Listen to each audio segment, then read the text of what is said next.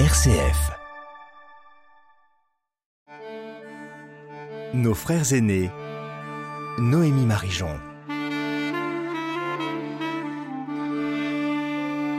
Bonjour à tous. Je vais vous raconter un peu les coulisses de nos frères aînés. Souvent, pour trouver un invité ou un sujet, je vais consulter un site qui s'appelle Academ. Ce site est une mine d'informations quand on s'intéresse un peu à la culture et à la religion juive. Et en lisant la biographie d'Edouard Rebrecht, notre invité, j'ai découvert qu'en plus d'être maître de conférences en philosophie juive à l'université d'Aix-Marseille, il est aussi spécialiste de la Kabbale et de son histoire. Bonjour Monsieur Rebrecht. Bonjour.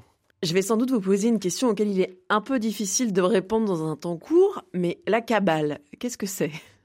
Vaste question, parce qu'il s'agit d'un mouvement qui s'étend sur plus de 800 ans en fait, et qui est né, là c'est une surprise, pas très loin d'ici, dans, euh, dans le Languedoc, en France. Enfin, né, c'est un grand mot, qui apparaît en fait au niveau de l'histoire par des écrits euh, à partir du XIIe siècle dans le Languedoc.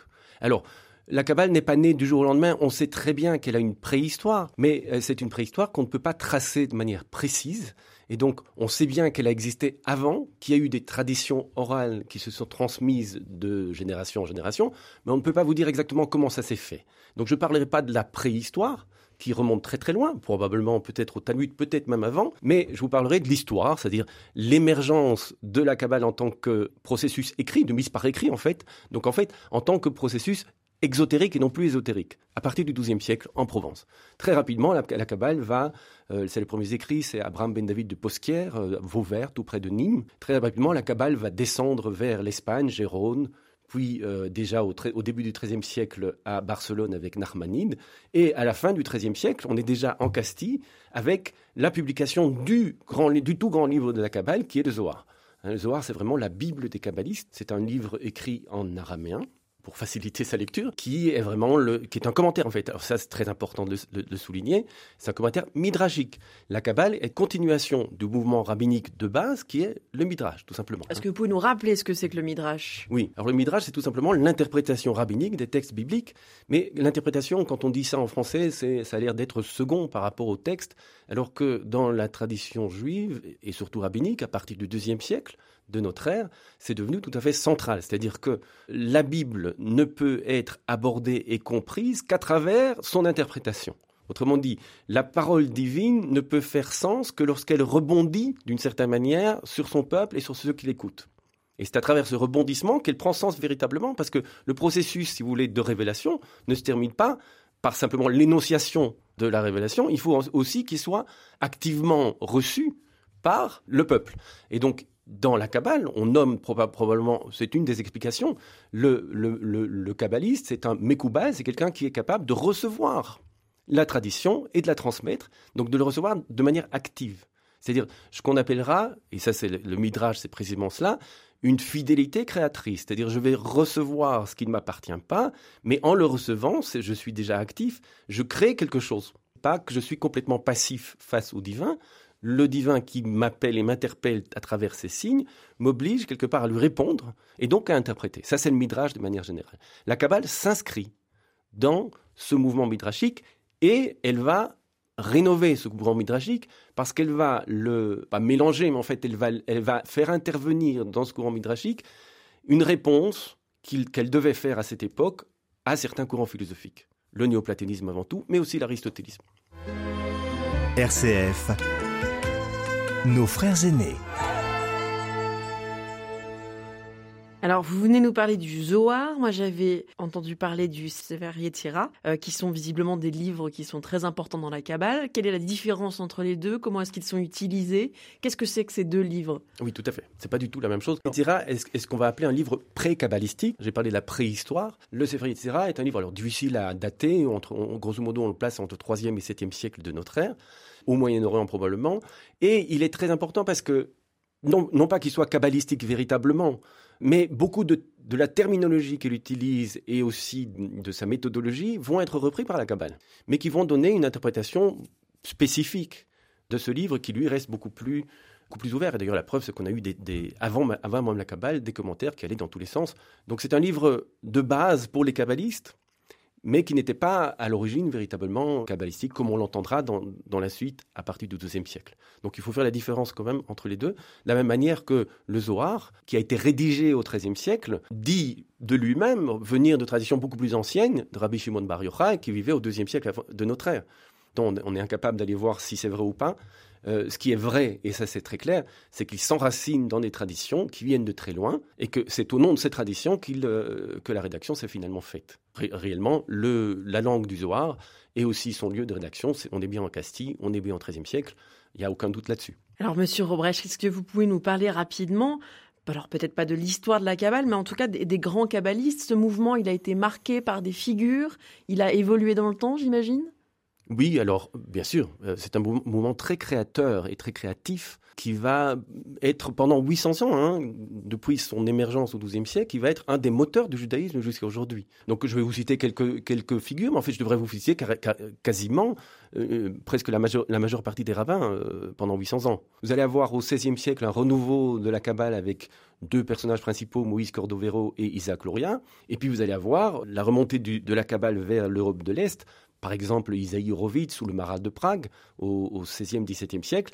Et puis surtout, au XVIIIe siècle, vous allez avoir ce renouveau aussi, encore un autre renouveau de la Kabbale avec le chassidisme, c'est-à-dire euh, ceux qu'on connaît aujourd'hui en, en France, comme euh, Rabbi Jacob par exemple, ceux, ceux qui sont habillés en noir et avec le, le etc. Ça, c'est le XVIIIe siècle, c'est un renouveau kabbalistique aussi. C'est un mouvement extrêmement divers, extrêmement variés, parce qu'il y a eu la cabale, bien sûr, au Maroc, en Algérie, euh, et, qui a euh, été un moteur véritablement de la créativité juive pendant 800 ans. Donc pas facile d'en parler, parce qu'il est extrêmement large et extrêmement vivant jusqu'à aujourd'hui.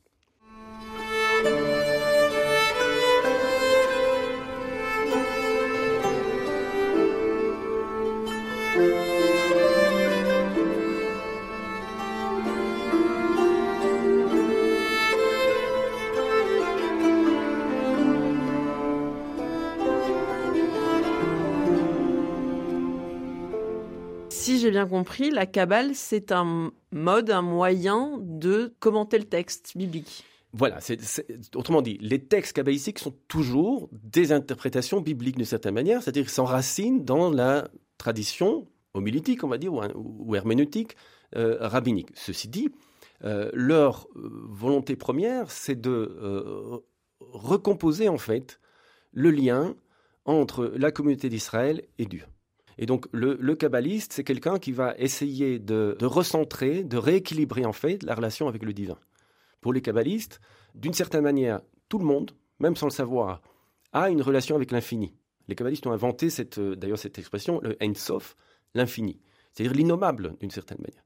Chacun a une relation avec l'infini. Pourquoi? Parce que nous, nous sommes travaillés par un désir d'infini qui fait que dans la vie, jamais nous ne sommes complètement satisfaits. On dirait une constatation anthropologique, ça. Et pour le kabbaliste, donc ça c'est la base, nous sommes en relation avec l'infini, qu'on le veuille ou pas. Maintenant, comment essayer de construire cette relation avec l'infini et de l'équilibrer de manière à ce que l'homme, plutôt que d'avoir la tentation de se détruire, se construise au cœur même de l'histoire? C'est la question du kabbaliste, comment on va renouer cette relation, cette alliance avec la transcendance, avec l'infini, pour ne plus être ni mangé par elle, ni détruit par elle, mais au contraire se construire face à elle dans des conditions humaines et dans un témoignage du divin qui soit humain aussi, c'est-à-dire comme Dieu attend de l'homme qu'il soit, que nous puissions être à la hauteur de cette attente. Vous voyez des échos entre la Kabbale et la philosophie ou l'éthique chrétienne? La Kabbale est une réponse euh, aux défis philosophiques du XIIe, XIIIe siècle. J'en ai parlé, néoplatonisme, aristotélisme. C'est la réponse du Midrash aux défis de la philosophie. Et alors c'est très intéressant que dans son développement, souvent les kabbalistes ont continué à se confronter à la philosophie. Le Maharal de Prague est un très bon exemple. Et le Rav par exemple, qui est le fondateur du sionisme, on va dire, euh, ashkénaze euh, au début du XXe siècle, le Rav était, euh, avait une très bonne connaissance de la philosophie de Hegel, par exemple. Il y a eu des échanges, et on pourrait dire une discussion entre la Kabbale et les philosophes quasiment ininterrompue, avec des hauts et des bas. Mais il y a eu bien sûr des, influences et la Kabbale est vraiment un essai de, de, réponse aux défis que pose la philosophie, que posent aussi les sciences comment être en même temps scientifique et ne pas perdre la relation avec la transcendance, tout simplement, c'est-à-dire avec l'infini. Est-ce qu'il y a un mouvement chrétien qui peut ressembler à la Kabbale, qui s'y rattache? Ma réponse sera double. D'abord, il faut insister sur le fait que la Kabbale est née dans le Languedoc, comme je vous dis, en terre chrétienne. C'est-à-dire qu'il y a probablement, à la base, une volonté de répondre aussi aux, défis chrétiens et à certaines questions que la vie dans le monde chrétien posait aux rabbins de l'époque. Ça, c'est une première chose. Une deuxième chose, c'est que très rapidement, la Kabbale, vers le XVe siècle déjà, va avoir des répercussions dans le monde chrétien. On va avoir l'émergence de ce qu'on peut appeler une Kabbale chrétienne, avec Pic de l'Armirandol, par exemple, Reuchlin, et puis d'autres, qui vont euh, véritablement faire traduire une, partie de la Kabbale juive dans le monde chrétien, un peu la transformer d'ailleurs, et donc euh, lui, lui donner une, place tout à fait euh, remarquable et intéressante. Ça va être poussé, si vous voulez, jusque, on pourrait dire même l'idéalisme allemand, qui a été influencé par des voies détournées euh, aussi par la Kabbale. Donc il y a eu des, des rencontres réelles entre le christianisme et le judaïsme à ce niveau-là. Et c'est vrai que de mon côté, je considère la Kabbale comme un instrument aussi de dialogue, parce que c'est une, une réflexion sur le texte biblique et sur l'herméneutique biblique qui permet une certaine ouverture sur le monde chrétien. Il n'y a pas de doute. Je pourrais vous donner aussi le dernier exemple, c'est le chassidisme, qui, euh, à ses débuts, a des accents quelque part très, euh, très proches du christianisme d'une certaine manière. Mais il faudrait faire euh, des études beaucoup plus approfondies là-dessus. Ici, c'est juste des, pistes que je lance, mais qui montrent qu'il y, a eu dans l'histoire des tentatives de, de, mise en relation. Merci beaucoup d'avoir présenté aux auditeurs de nos frères aînés la Kabbale. J'espère que maintenant ce terme est un peu plus clair pour chacun d'entre nous. Merci Monsieur Robrecht pour votre pédagogie et pour nous avoir guidés dans ce monde un peu mystérieux de la Kabbale juive.